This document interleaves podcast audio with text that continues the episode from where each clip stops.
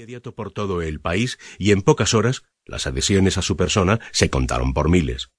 El 14 de marzo, en medio de un marco triunfal y de suma expectativa, cerca de diez mil hombres a su disposición iniciaron su marcha hacia París, ciudad a la cual llegaron cinco días después. El rey Luis VIII, repuesto en su trono por las potencias, escapó de los rebeldes y contactó desesperadamente a los enemigos de Napoleón. Pese a las grandes simpatías que Napoleón despertó en el país, el ex emperador no se dejó engañar. Sabía que lo preferían debido a la antipática y resistida figura del prófugo monarca, y por ello, lo sabía el francés, debía aprovechar esta coyuntura tanto como fuera posible. Para lograr tal objetivo, le era imprescindible eliminar a sus enemigos en Francia y cambiar de postura política. De allí que empezara a manifestar la necesidad de hacer reformas y de elaborar una nueva constitución política, aunque lo que Napoleón en realidad deseaba era reunir todo el poder en su persona y tener la posibilidad de rehacer a su ejército. Para eso, antes era necesario distraer a las potencias enemigas con una actitud democrática. Casi sin disparar, Napoleón se hizo de la jefatura del país y ya sin oposición, el 13 de marzo de 1815, publicó un edicto que disolvía las antiguas cámaras legislativas y establecía como prioridad la modificación de la Carta Magna del Imperio Napoleónico, documento del que había sido artífice. Esta medida causó escepticismo en las principales potencias europeas, pues consideraron que se trataba de una estrategia para ganar tiempo y armarse adecuadamente. Y con honestidad no estaban lejos de la verdad.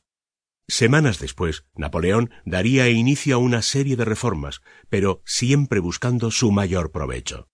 La modificación de la Carta Magna fue redactada por Benjamin Constant de Rebec, filósofo, escritor y político francés, que, en acuerdo con Napoleón, publicó finalmente L'Acte Additionnel, sin embargo, las medidas desilusionaron pronto a los liberales que comprobaron que el documento era compatible con los intereses de Napoleón, además de restrictivo para los electores, pues sólo garantizaba a un millón quinientos treinta y dos mil quinientos veintisiete votantes en la siguiente elección, menos de la mitad de lo usual. El creciente descontento hizo saber a Napoleón que debía aprovechar al máximo el tiempo antes de que estallaran nuevas revueltas y para consolidar su poderío en Francia puso su atención en el escenario internacional. Por entonces, éste se caracterizaba por una tensa calma, la cual debía ser rota por una guerra rápida y contundente. Esta idea se consolidó tras el revés que sufrió Napoleón en las elecciones para el nuevo presidente de la Cámara de Representantes, que recayó en un tenaz opositor, el liberal Jean-Denis Lanjunas. El emperador pensó en un inicio anular dicha elección, pero al final optó por reconocerla.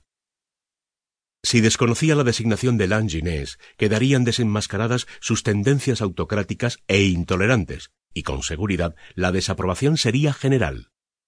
A finales de mayo de 1815, Napoleón ya tenía todo listo para lanzar una nueva ofensiva.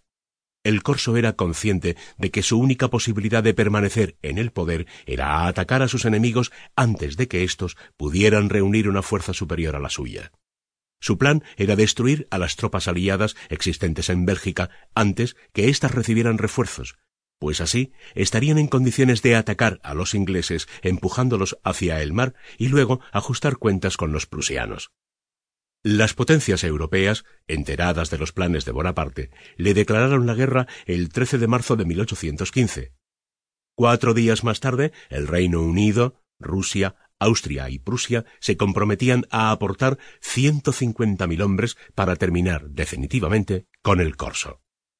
De nada valieron los esfuerzos de Napoleón por separar a la poderosa Austria de la coalición y así quitarle poderío. Ilusionado pero realista, el emperador partió a Bélgica la segunda semana de junio. La campaña de Waterloo. El episodio final.